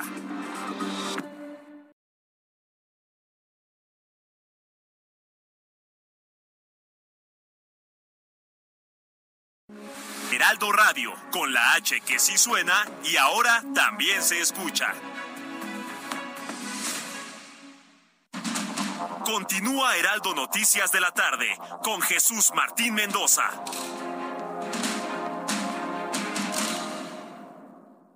Emprendedores, consultores, proveedores e inversionistas, todos reunidos este 2 y 3 de septiembre en Expo Franquicias Guadalajara, las franquicias más exitosas del mercado en una sola sede. Regístrate en www.expofranquiciasguadalajara.com y vive la experiencia. Hashtag Expo Franquicias Guadalajara 2022. Conferencias y más al registrarse.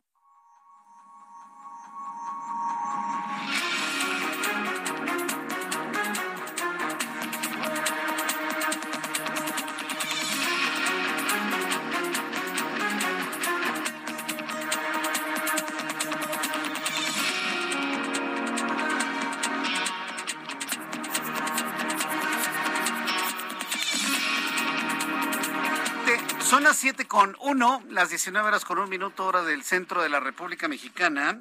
Le presento un resumen con las noticias más importantes en el Heraldo Radio. Quiero informarle que el INEGI, ayer ya dábamos un adelanto en este programa de noticias, hoy de alguna manera pues sigue insistiendo en estos datos. El INEGI reveló que las muertes registradas en 2021 sumaron 1.117.167.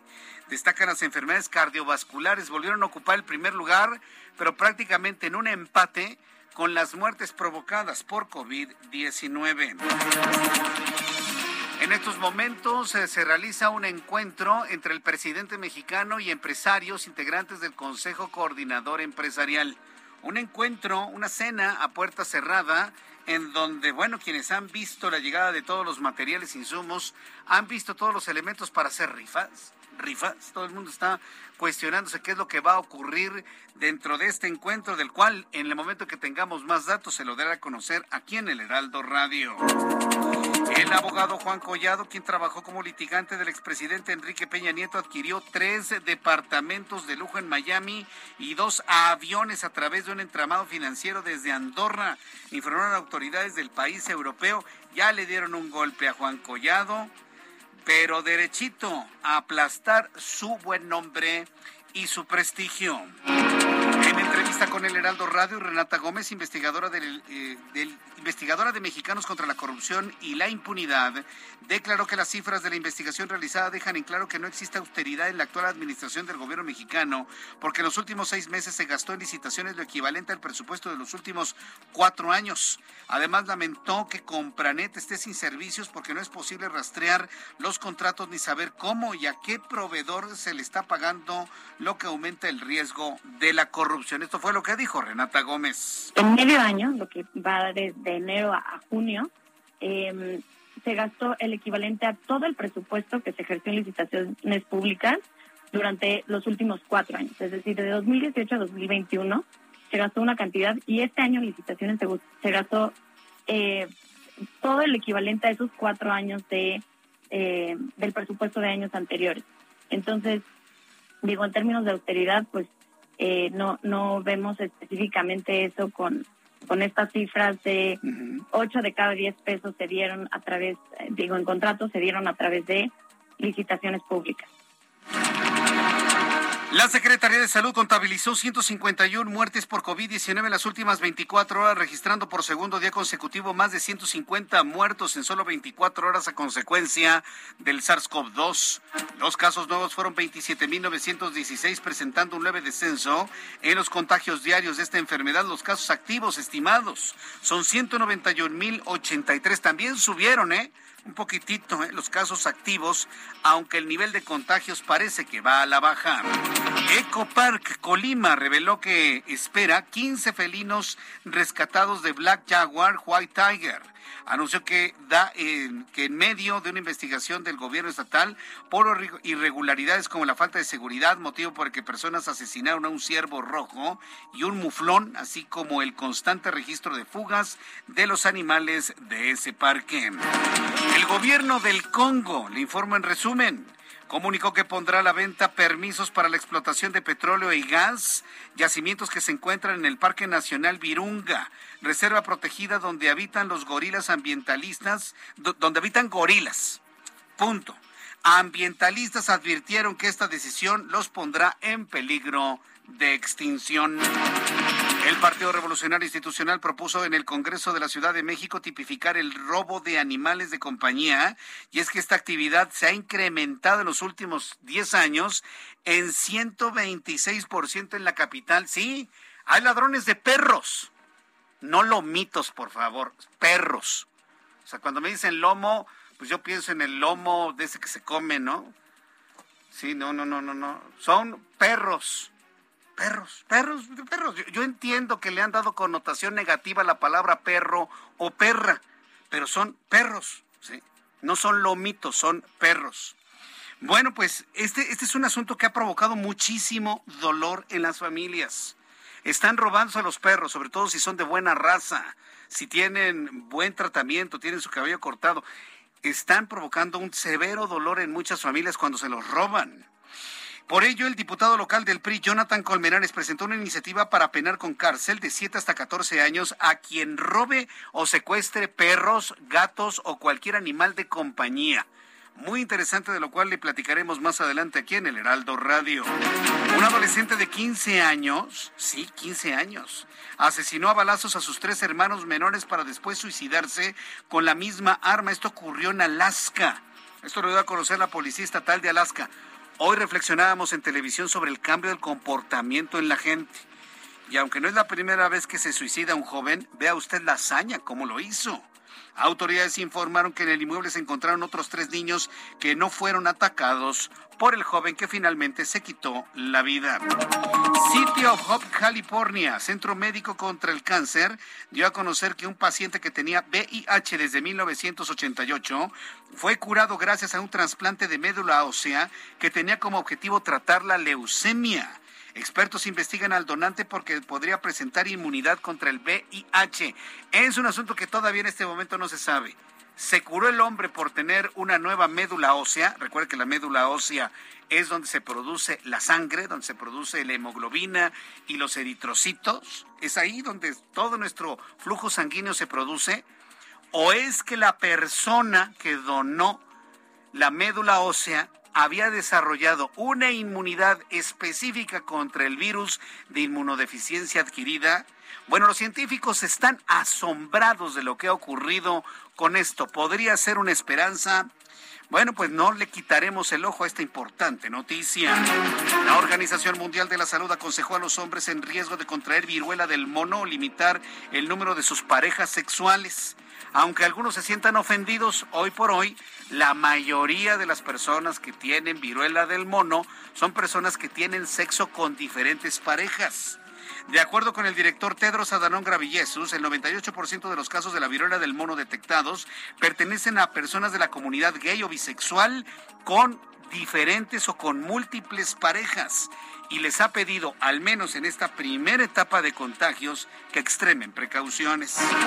El gobierno de China advirtió hoy que Estados Unidos tendrá que asumir todas las consecuencias si se da una visita a Taiwán de la presidenta de la Cámara de Representantes, Nancy Pelosi. Este aviso se produce previo a una llamada telefónica programada para los próximos días entre el presidente chino Xi Jinping y su homólogo estadounidense, Joe Biden. Son las noticias en resumen. Le invito para que siga con nosotros. Le saluda Jesús Martín Mendoza.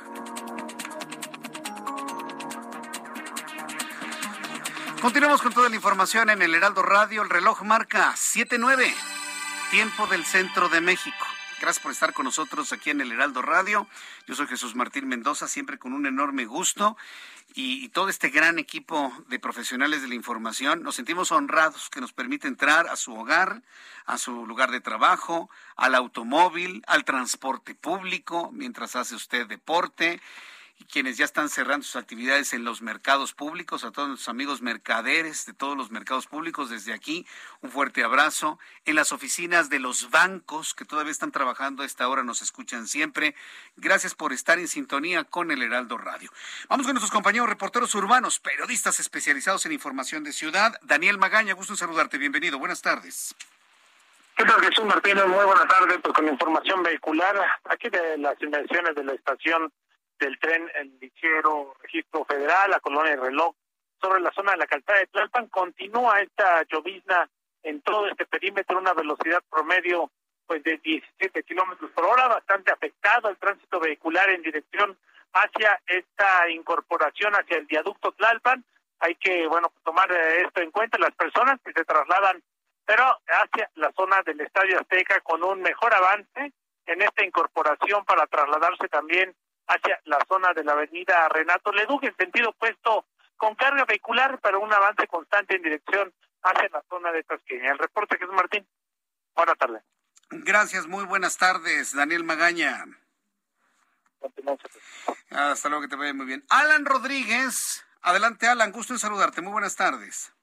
Jesús Martín, amigos, muy buenas tardes. Severos asentamientos ya presenta la avenida Fray Servando desde la zona de Lázaro Cárdenas hasta el cruce con el eje 3 Oriente, la avenida Francisco del Paso y Troncoso. Varios minutos le tomará avanzar este tramo debido a la reducción de carriles por la ruta del transporte alternativo hacia Pantitlán y también por encharcamientos en el desnivel de San Antonio Abad al cruce con Congreso de la Unión y antes de llegar a la sede de la alcaldía Venustiano Carranza. Ya se han desplegado algunos vehículos tipo Vactor para ayudar a desasolvar estos encharcamientos. Sin embargo, la maniobra estará tomando algunos minutos. No se complique, como alternativa tenemos el eje 2 Sur, la avenida Doctor Olvera y la avenida José Tomás Cuellar. Por lo pronto, el reporte que tenemos. Muchas gracias por la información, Alan Rodríguez.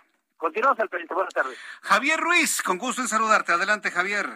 Buenos días, Jesús Martín. Y pues continuar manejando con bastante precaución, todavía que hay esta lluvia en gran parte de la Ciudad de México. Primero corrimos pues parte de la avenida 608, el avance pues ya complicado, al menos para quien deja atrás Oceanía, y esto para llegar al circuito interior o más adelante para continuar hacia la avenida 412. El sentido opuesto en general, el avance es constante para quien deja atrás la avenida central Carlos San González, que deja la zona de Catepec, que superan los 60 kilómetros por hora, únicamente pues sí lograr la velocidad para evitar algún accidente o alguna infracción. Y finalmente, la calzada General Ignacio Zaragoza, ya con avance pues detenido a vuelta de rueda, una vez que se deja atrás el circuito interior Boulevard Puerto Aéreo, y para llegar hacia la calle 47, hacia la calle de Economía, y más adelante también para cruzar la zona de la avenida Canal de Río Churubusco. De momento, Jesús Martín, el reporte que tenemos. Muchas gracias por la información, Javier Ruiz. Estamos atentos, buenas tardes. Y vamos a estar muy atentos de toda la información que se genera sobre las intensas lluvias aquí en la capital de la República. Tenemos, no bueno, inundaciones lamentablemente en el oriente de la Ciudad de México. Ya lo que tenemos en la avenida Tláhuac son tremendas inundaciones de al menos unos 50 centímetros de altura. Se está metiendo el agua a los automóviles que circulan por estos tramos de la avenida Tláhuac. Los comerciantes están sacando agua como pueden de sus negocios otra vez pues sí, lamentablemente este tipo de cosas ocurren. Hay que tener mucha, mucho cuidado, precaución, llamar a protección civil, comuníquese al 911, pida ayuda, auxilio y nosotros con nuestros compañeros reporteros le estaremos informando cómo van las cosas en este punto de la ciudad. Cuando son las 7 con 13, vamos a entrar en comunicación con Héctor Vieira, quien nos tiene toda la información de economía y finanzas.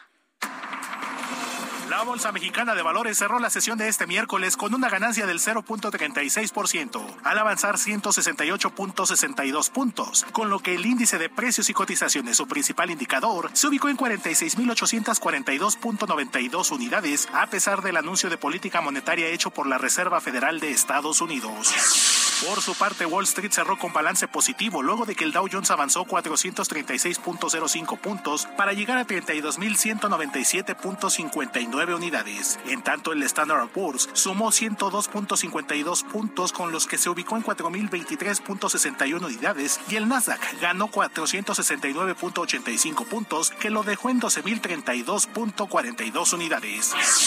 En el mercado cambiario el peso mexicano se depreció 0.12% frente al dólar estadounidense, al cotizarse en 20 pesos con 15 centavos a la compra y en 20 pesos con 55 centavos a la venta en ventanilla. El euro cerró en 20 pesos con 50 centavos a la compra y 20 pesos con 80 centavos a la venta, mientras que el Bitcoin tuvo un alza en su valor del 6.37% para cerrar en 22.706 dólares por unidad, equivalente a 462.812 pesos mexicanos con 99 centavos. La Reserva Federal de Estados Unidos elevó en 75 puntos base su tasa de interés, esto por segundo mes consecutivo, para ubicarla en el rango de entre 2.25 y 2.5%, por lo que su titular, Jerome Powell, no descartó otro aumento inusualmente alto en septiembre si la inflación continúa subiendo. El Instituto Nacional de Estadística y Geografía dio a conocer que México llegó a siete meses consecutivos con déficit en la balanza comercial, tras acumular en junio 6.376 millones de dólares, el nivel más alto desde que comenzó este registro en 1993, lo que es atribuido a la ampliación de las importaciones petroleras. El director ejecutivo de Estudios Económicos y Asuntos Institucionales del Grupo Financiero Citibanamex, Alberto Gómez Alcalá, prevé que la recesión económica en Europa comenzará a inicios de 2023 y en Estados Unidos a mediados de ese mismo año, lo que complicaría la situación productiva para el resto de los países, incluido México. El Consejo de Administración del Grupo Carso anunció que buscará la salida de su filial Grupo Sanborns de la Bolsa Mexicana de Valores, a través de la adquisición de la totalidad de sus acciones, por las que fijó un monto inicial de 26 pesos, lo que generó que elevaran su valor 9.09% este miércoles. Informó para las noticias de la tarde Héctor Vieira. Muchas gracias, Héctor Vieira, por toda la información de economía y finanzas. Son las 7 con 17, las 7 con 17 horas del centro de la República Mexicana. durante todos estos días hemos, hemos estado hablando de la inflación, que si en los Estados Unidos aumentaron 75 puntos base, lo más seguro es que Banco de México haga lo mismo para poder de alguna manera compensar o mitigar toda esta tendencia inflacionaria que nos puede llevar a dos dígitos.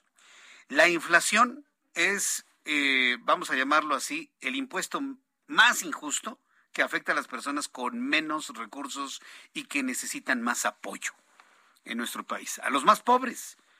Las inflaciones afectan más a la gente más amolada, más pobre. ¿Y qué es lo que necesitan estos sectores de la población? Apoyos. Necesitan confianza, necesitan impulso, necesitan inversión para abandonar la pobreza. Sí, ahorita eh, muchas personas me han comentado lo que dijo hoy el presidente sobre ese asunto, pero ¿cuál es la tirada? Que abandonemos la pobreza, que las personas tengan empresas, que tengan apoyo, que tengan incentivos, que sean emprendedores, pero para eso requieren una mano que los apoye. Y fíjense que hoy, y esto me parece que es verdaderamente extraordinario porque marca la diferencia de las cosas, hoy nuestros amigos de Citibanamex, hoy nuestros amigos de Citibanamex presentaron la iniciativa Obvio Fomento Social Citibanamex, promoviendo los productos de calidad de 22 cooperativas y empresas comunitarias de estados como Campeche, Chiapas, el Estado de México, Oaxaca, Puebla, Quintana Roo, Tabasco.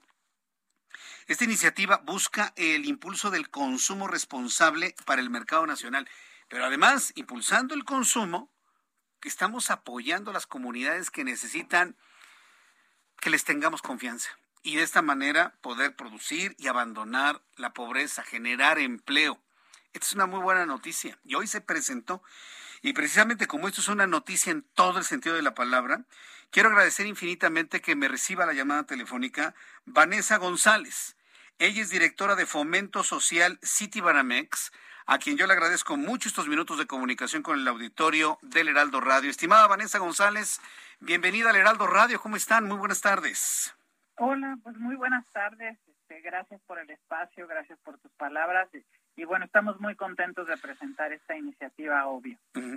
¿Cuántas personas o comunidades van a resultar beneficiadas con esta, con esta iniciativa? Y vaya, ¿cómo opera? ¿En qué consiste, Vanessa? Pues son 22 cooperativas o grupos de producción, empresas sociales comunitarias, que a su vez agrupan a otros grupos. O sea, son, estamos hablando de 22 cooperativas que eh, agrupan a 20 mil familias. Si eso lo multiplicamos por 4 o 5, la verdad es que sí estamos hablando de unas 100 mil personas que se ven beneficiadas con este, con solo este proyecto.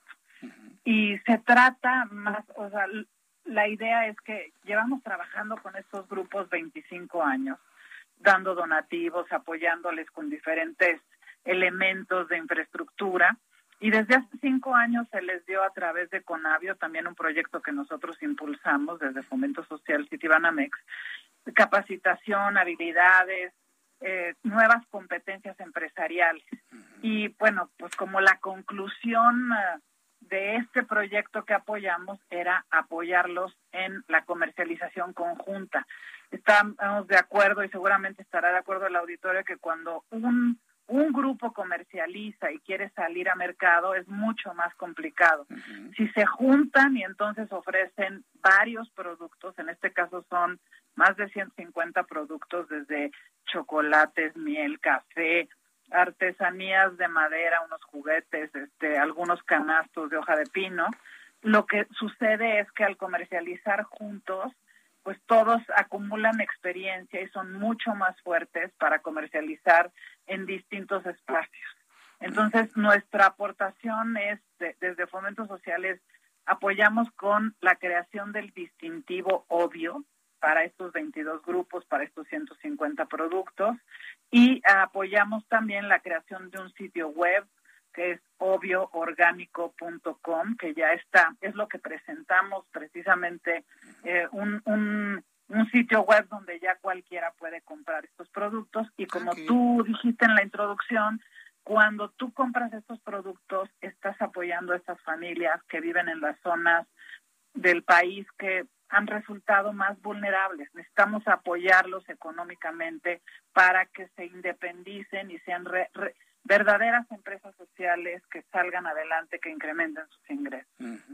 Pues e, esto me suena muy muy muy interesante porque es lo que necesitamos, ¿no? Que que haya instituciones, en este caso como ustedes, City Banamex, que, que apoyen el trabajo, el esfuerzo, la, de, la dedicación, con el objetivo de, de generar empleo, de generar recursos eh, y, entiendo que el apoyo y la comercialización de estos productos son de manera directa. Bueno, el hecho de la plataforma digital nos permite de alguna manera tener contacto directo con los productores. No hay intermediarios en esto, Vanessa González. No hay intermediarios. Lo que ellos hicieron fue 22 grupos, empresas sociales de producción, hicieron un contrato en participación, o sea, ellos se comprometieron entre ellos a comercializar juntos. Y es lo que están haciendo de manera directa sí hay una administración que obviamente cuida la logística, que estén los productos disponibles en algunos anaqueles en la tienda en línea y apoyan eh, todo el servicio de logística para el envío de estos productos al consumidor final. Nosotros como Fomento Social City Banamex lo que ofrecimos fue el espacio de nuestro foro Valparaíso, que es nuestra oficina central en el centro histórico. Ellos tienen el espacio ahí, es la tienda del foro.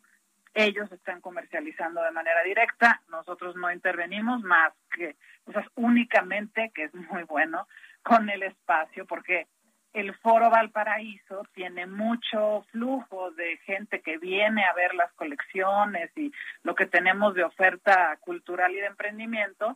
Y obviamente cuando llegan a la tienda le compran de manera directa a los productores de Obvio. Lo mismo sucede en la página, la comercialización es de ellos. Eh, en nuestro caso solamente es eh, eh, ellos difunden que este es un proyecto apoyado por Fomento Social Citibanamex y claro que vamos a apoyar en toda la difusión que podamos, en toda la publicidad, porque con esto estamos cumpliendo nuestro objetivo, nuestro objeto social de apoyar a las comunidades que más lo necesitan. Eh, ¿Tienen ustedes planes de extender este tipo de apoyos a más comunidades eh, eh, en el país? Porque seguramente algunas comunidades que escuchan este tipo de apoyos pues se van a acercar a ustedes para a lo mejor presentar algún producto, algún proyecto. Es decir, ¿Se pueden extender a otras comunidades y qué requisitos le piden a una comunidad para poder apoyar algún producto o algún servicio que ofrezcan? Pues, pues sí, sí se ha platicado, eh, los propios grupos han platicado que están dispuestos a aceptar a otros grupos de producción que eh, generen este tipo de productos de la misma forma. Es muy importante señalar que eh, la mayoría de estos productos ya tienen certificaciones orgánicas ah, de comercio justo. Tienen el sello de pequeños productores que también eh, te asegura que son productores eh, de familias que están ellos mismos trabajando y que son parte de estos de estas cooperativas de producción.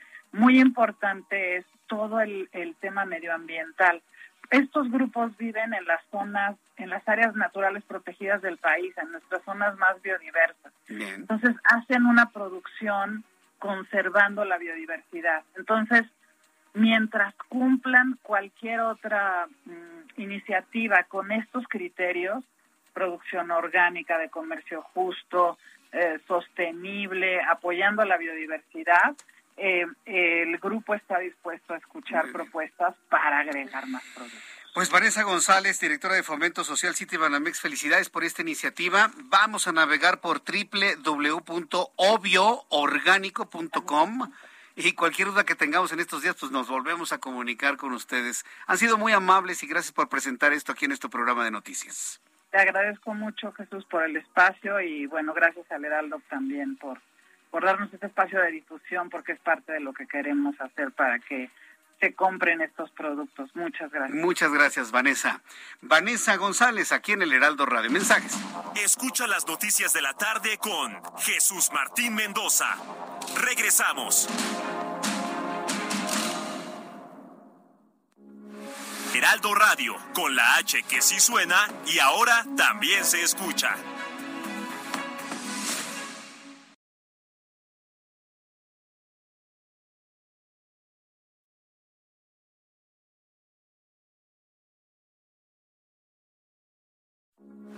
Heraldo Radio, con la H que sí suena y ahora también se escucha. Continúa Heraldo Noticias de la tarde con Jesús Martín Mendoza.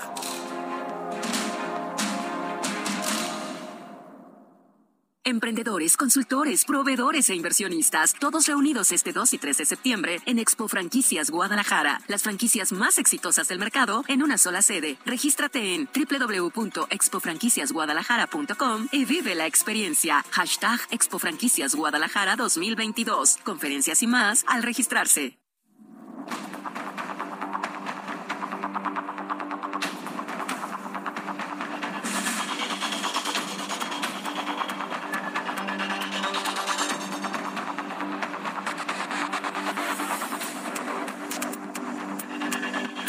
Son las 7 con 31, las 19 horas con 31 minutos, hora del centro de la República Mexicana. Eh, me están diciendo que se está escuchando muy mal el audio en YouTube. Mire, que conste que yo no hice nada, ¿no? Y levanto mis manos. yo no estoy haciendo nada. dicen que si es un sabotaje alienígena. No, la verdad no lo sé. Pero ya saben, ¿no? Luego los problemas que hay con la compresión del audio en YouTube. Afortunadamente en radio, en las frecuencias del Heraldo, no hemos tenido ningún problema, afortunadamente. ¿Se acuerda cuando de repente se, cortaba? Entonces, bueno, parece que ya todo eso finalmente se arregló. Pero ya en este momento ya estamos completamente normales. Sí, fue en YouTube. De repente sale un problema ahí de la compresión, así que pues yo les invito a que regresen a nuestra plataforma de YouTube en el canal Jesús Martín MX, Jesús Martín MX. Oye, ¿qué le pareció el planteamiento de nuestros amigos de City Banamex? Buenísimo, ¿no? Buenísimo, buenísimo, porque más de 100 mil personas van a tener la posibilidad de tener trabajo, de tener ingreso, ¿sí? Tener para comer, tener para vestir, tener para vivir y, vivir de una manera digna. Eso es precisamente de lo que se trata, ¿sí? que debemos tener instituciones, empresas, en este caso nuestros buenos amigos de Citibanamex y de otras instituciones y de otras empresas que eh, durante todo este tiempo yo espero ir platicando con ellos para ir mostrando lo bueno que están haciendo en favor de la sociedad, en la generación de empleo y, demás. Si quiere más información sobre esto, escríbame a través de mi cuenta de Twitter, arroba Jesús Martín MX, porque es importante también transmitir las historias de éxito. O sea, ¿a qué voy con esto? Que toda la sociedad mexicana, todos, empresas, instituciones, instituciones financieras, usted y yo, trabajamos con qué objeto? Pues de tener las menores carencias posibles, de poderles ofrecer algo bueno a nuestros hijos. Vaya, está hasta en la escritura, ¿no? ¿Qué, padre le, le, a un hijo que le pide un huevo le entrega un alacrán?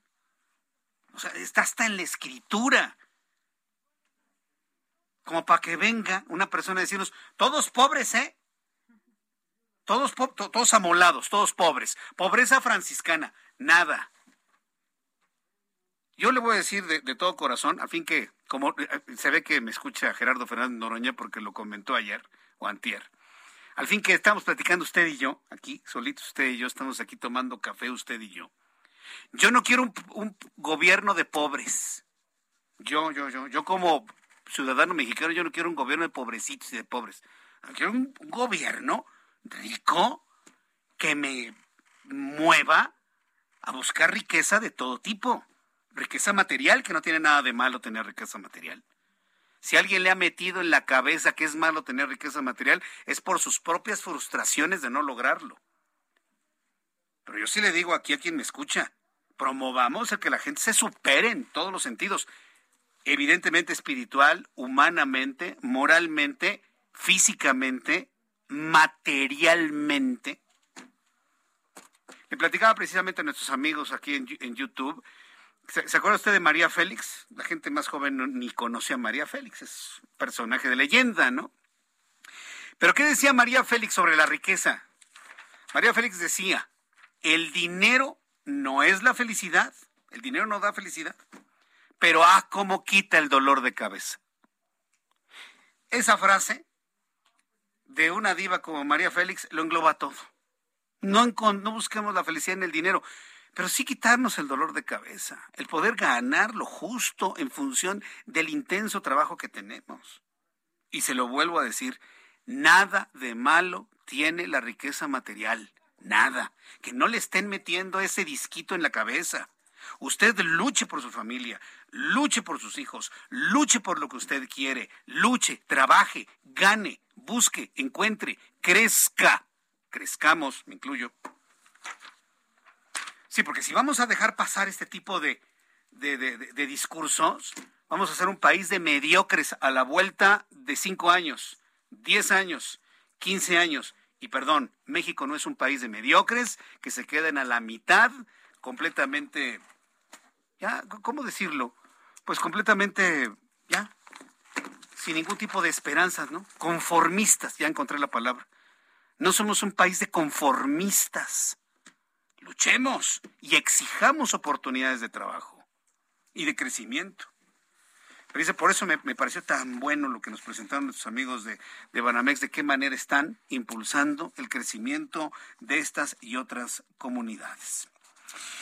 Carlos Navarro, nuestro compañero reportero del Heraldo Media Group, van a sumar seis nuevos trenes al tren ligero de la Ciudad de México. Mire, hay gobiernos que están buscando el crecimiento, el poder mejorar las cosas, no quedarse con lo que se tiene y se busca hacer, bueno, crecer en la cantidad de trenes para dar más y mejor servicio en el tren ligero.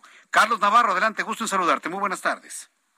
Buenas tardes, Jesús Martín. Te saludo con gusto a ti y al auditorio y te comento que en el tren ligero, el gobierno de la Ciudad de México va a incorporar seis nuevos trenes, por lo que un recorrido entre Tasqueña y Xochimilco sería de aproximadamente 30 minutos.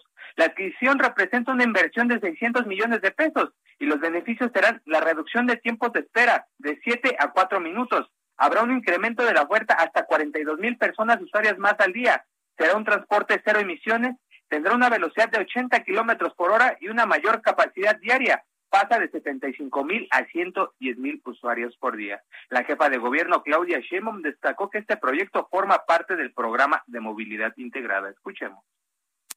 Programa una, una más de el programa de movilidad integrada, movilidad sustentable e integrada de la Ciudad de México.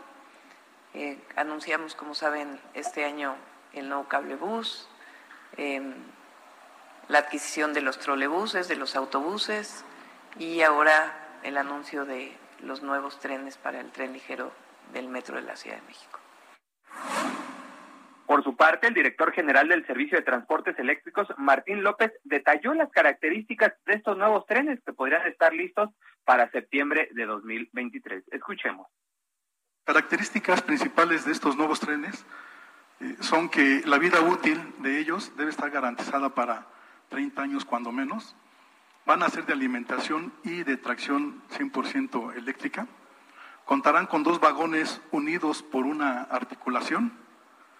Eh, cada uno de los vagones dispondrá de una cabina, lo que permitirá este, que estas unidades se desplacen de manera bidireccional, es decir, en ambos sentidos. Eh, contarán con rodadura férrea, que deberá ser compatible con la infraestructura existente actualmente en la línea del tren ligero. También serán de accesibilidad universal para todos los sectores de la población. Así es que en próximos días se dará el resultado de la licitación para definir cuál de las seis empresas participantes se encargará de construir estos trenes que, ojo, harán que en el tramo de Tasqueña a Xochimilco ya sean solo 30 minutos. Jesús Martín, la información que te tengo. Muchas gracias por la información. Muchas gracias, Carlos. Hasta luego, buenas tardes. Hasta luego, que te vaya muy bien. Son las 7.39 hora del centro de la República Mexicana. Hablemos del Aeropuerto Internacional de la Ciudad de México.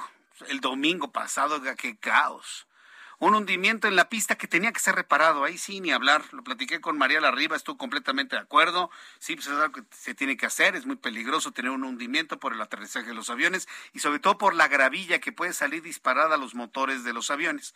Ya quedó eso arreglado. Pero mire, el Aeropuerto Internacional de la Ciudad de México sigue siendo el más importante del centro del país. La verdad es que el aeropuerto que está en Santa Lucía, la verdad es que no opera con el, nivel que tendría el Aeropuerto Internacional de la Ciudad de México. No tiene ni siquiera las puertas necesarias para acabar pronto. Por lo tanto, hay que mirar al Aeropuerto Internacional de la Ciudad de México y yo sí le diría, ¿eh? en 2024, 2030 o 2100, cuando sea, construir un gran aeropuerto, un hub en el área de Texcoco o donde sea. Sí, definitivamente. Porque el Aeropuerto Internacional de la Ciudad de México está ya con alguna serie de problemas, inclusive estructurales. Vaya, hasta el mismo presidente mexicano lo reconoció al anunciar que se va a tener que hacer una revisión a fondo de lo que está pasando en la Terminal 2, aquella que construyó Vicente Fox hace más de 20 años. Parece que presenta algunos hundimientos. Ah, porque dicho sea de paso, ¿sabes, ¿sabe en qué lugar está construido el aeropuerto?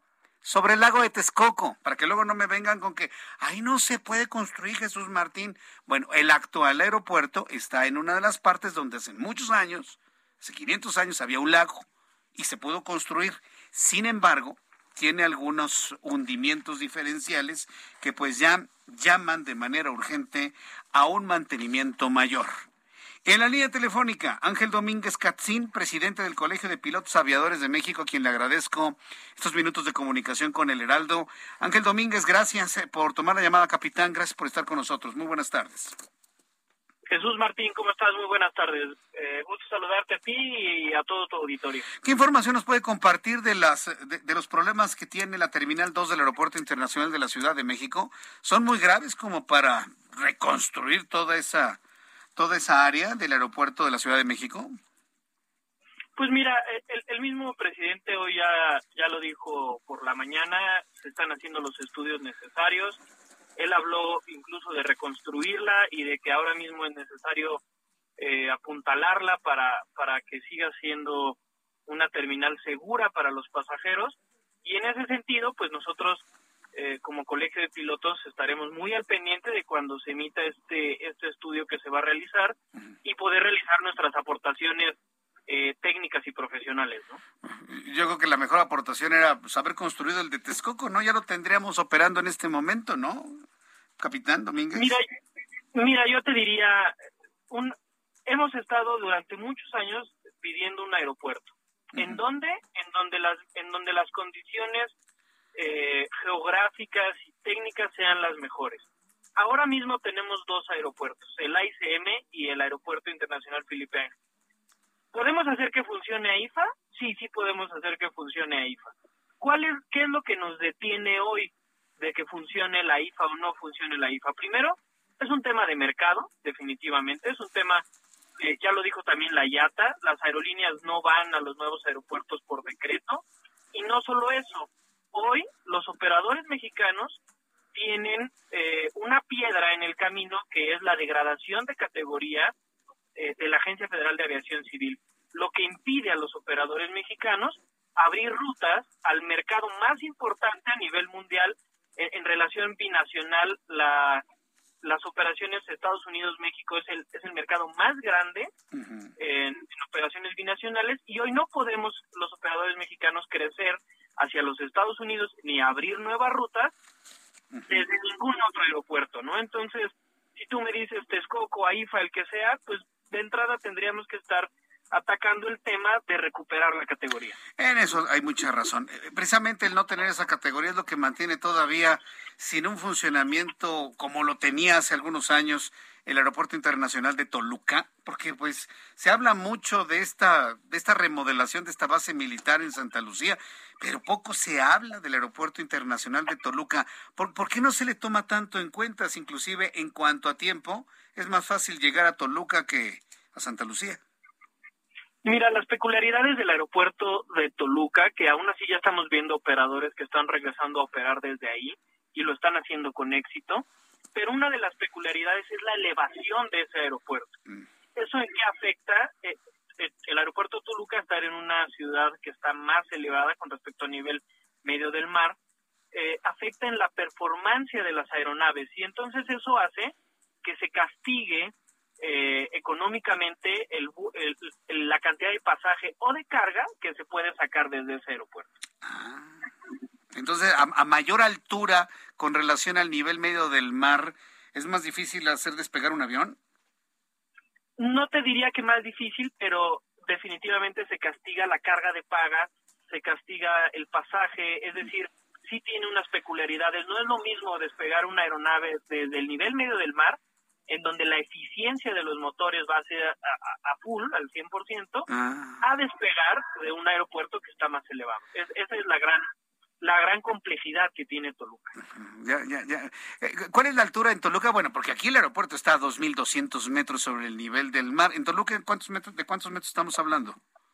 Es muy parecida a la elevación de, de México. Eh, aún, aún, así hay un incremento. Ahora mismo, si, si te dijera un número, muy probablemente eh, no te podría decir el número exacto, pero definitivamente es mayor a México, eh, pero no por mucho. ¿eh?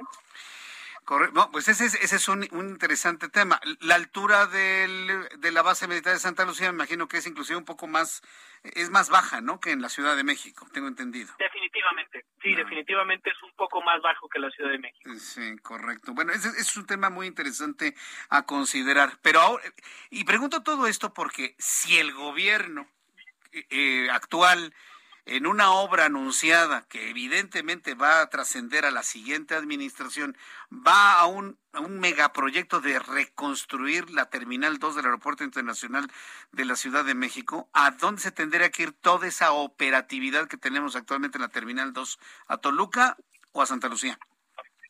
Va a depender, como te lo mencionaba, va a depender mucho del mercado, de, hacia dónde los operadores eh, deciden mover estos vuelos.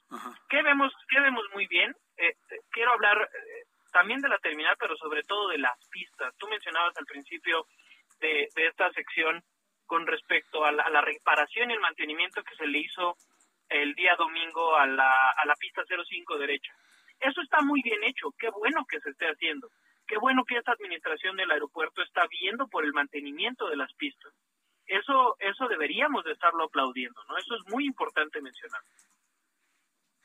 Correcto, bueno, pues eh, eh, ahora que estamos hablando de los aeropuertos, hay varias personas que me están preguntando que por qué tampoco se ha hablado del aeropuerto de Cuernavaca. E, e, ese aeropuerto pues está también completamente subutilizado. ¿Podría en un momento dado ayudar a descargar toda la demanda que hay en el aeropuerto internacional de la Ciudad de México, desde su punto de vista? Sí, desde el punto de vista, nosotros creemos que como fue presentado por este gobierno, el todo el sistema aeroportuario del Valle de México, eh, vale la pena explotarlo, pero volvemos a lo mismo, volvemos al tema de conectividad. Mm. La aviación ahora eh, se habla de hubs muy grandes, tú mismo lo dijiste, las aerolíneas buscan en dónde concentrar el pasaje y después de ahí conectarlo a diferentes ciudades. Y en ese sentido, eso es lo que seguramente van a estar buscando todas las aerolíneas, poder concentrar la gran mayoría de sus, de sus operaciones en un hub y de ahí poder ir hacia otras ciudades. El aeropuerto de Cuernavaca sí es un aeropuerto subutilizado, que también hemos visto en últimas fechas esfuerzos por el nuevo grupo aeroportuario de, de estar viendo qué, qué más se le puede sacar a estos aeropuertos que, que conforman el, el, el sistema SAM. Bien, pues eh, capitán, yo le agradezco mucho el que me haya tomado la comunicación el día de hoy. Vamos a estar muy atentos de, todos los anuncios que se hagan en torno a esta reconstrucción, apuntalamiento, reacondicionamiento de la Terminal 2. Y le agradezco mucho su participación en nuestro programa de noticias. Que le vaya muy bien, muchas gracias. Jesús Martín, te, agradecemos el espacio y también dejar muy claro al, al público usuario que mientras las aeronaves sean mexicanas, los pilotos sean mexicanos, podemos garantizar la seguridad de las operaciones. De eso no me queda la menor duda. Ahí sí hay que reconocer la capacitación, la entrega, el trabajo. Me ha tocado ver cómo trabajan de sol a sol muchos capitanes y pues les agradecemos, muchos pilotos, les agradecemos mucho esa entrega para el público usuario. Muchas gracias, que le vaya muy bien. Muchas gracias a ti, hasta luego. Hasta pronto. Es el capitán Ángel Domínguez Catzín, presidente del Colegio de Pilotos Aviadores de nuestro país. Siete con cuarenta y nueve horas del centro de la República Mexicana, a la mitad de la semana, como siempre aquí en el Heraldo Radio. Un enorme gusto saludar a Mariano Riva Palacio con Bienestar H. Estimado Mariano, ¿cómo te va? Bienvenido. ¿Cómo va esa enfermedad? Ya saliste completamente, ¿verdad, Mariano? Ya, ya completamente, querido Jesús Martín Mendoza. Ya pasamos la fase difícil del COVID y aquí estamos nuevamente con todos ustedes. Buenas noches, amigos del Heraldo Radio. Fíjate, Jesús, que no hay muy buenas noticias en materia educativa para América Latina, obviamente para nuestro país. Datos de la Organización para la Cooperación y el Desarrollo Económicos, el Banco Mundial y el Programa de las Naciones Unidas para el Desarrollo la pandemia produjo en América Latina, Jesús Martín, un rezago educativo de dos años en promedio, aunque en algunos casos podría alcanzar hasta cuatro años. Esto es preocupante porque significa que miles de estudiantes de primaria y secundaria, específicamente en América Latina y en México, dicen los especialistas y estos organismos que aprendieron poco o nada y olvidaron numerosos contenidos que ya tenían asimilados antes de la emergencia sanitaria. Hablando para la región, para América Latina, el 55% de los estudiantes de 13, 14 y 15 años, dicen los especialistas, estos alumnos desconocen los contenidos educativos mínimos que deberían manejar de acuerdo con su edad. Y se estima que el problema se incrementó en por lo menos 15% para rebasar el 70%. Es decir, más de dos de cada cuatro estudiantes de primaria o de secundaria no tienen los conocimientos que tendrían que dominar en ese nivel educativo, Jesús Martín. Y esto se debe a que en México, al igual que en la mayoría de los países, pues estuvimos encerrados cerca de dos años sin clases presenciales. Se estableció el programa de televisión en México, Aprende en Casa, además de programación en radio, la distribución de libros de texto y el uso del Internet de forma generalizada pero en la mayoría de los casos existieron un sinfín de distractores para los estudiantes. Según Marion Lloyd, ella es investigadora de ella es investigadora del Instituto de Investigaciones sobre la Universidad de la Educación, los estudiantes que estaban mejor posicionados aprovecharon la tecnología y las propuestas de educación a través de la radio y la televisión, sobre todo las clases por internet, mientras que los estudiantes marginados tuvieron que recurrir solo a la televisión sin interacción alguna con sus profesores.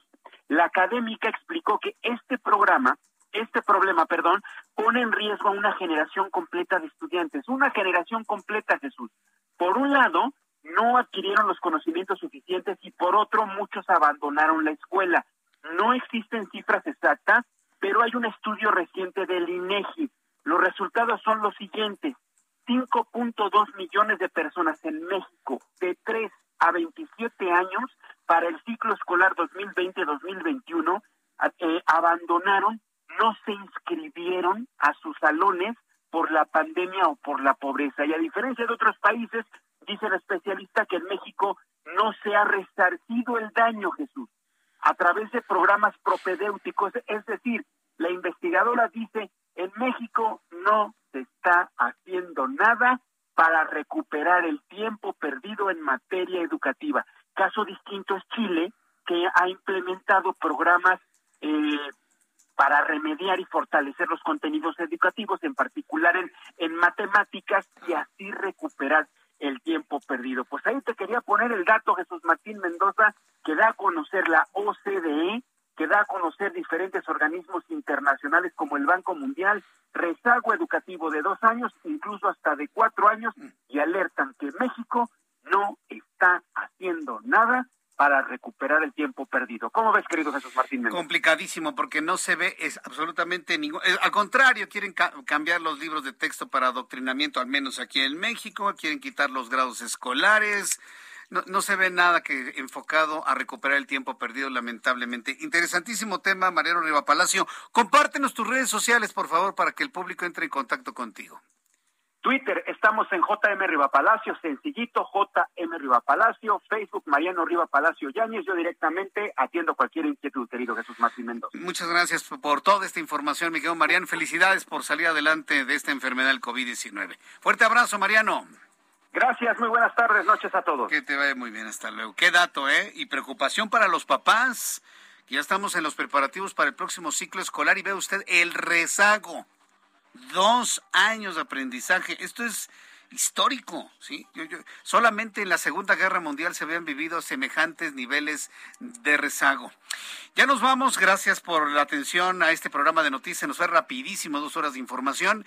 Nos reencontraremos, Dios mediante, usted y yo, mañana a las 2 de la tarde por el canal 8 de, su televisión, por el 8 a las 2, a las 6 de la tarde Heraldo Radio. Yo soy Jesús Martín Mendoza, como siempre agradeciéndole su atención y lo dejo en compañía de mis compañeros en radio y televisión. Gracias, buenas noches. Esto fue Heraldo Noticias de la tarde con Jesús Martín Mendoza.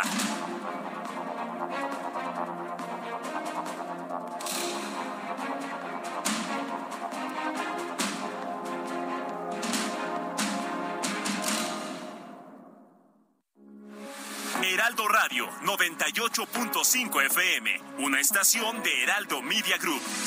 Transmitiendo desde Avenida Insurgente Sur 1271, Torre Carrachi, con 100.000 watts de potencia radiada. Heraldo Radio, la H que sí suena y ahora también se escucha. Treat mom to healthy, glowing skin with Osea's limited edition skincare sets. Osea has been making clean, seaweed infused products for nearly 30 years. Their Golden Glow body set includes three clinically proven bestsellers for smooth, glowing skin, while the Glow and Go facial set provides spa level results at home. Both sets come in giftable boxes with savings up to $48 and free shipping for a limited time. For 10% off your first order site wide, go to OSEAMalibu.com and use code MOM.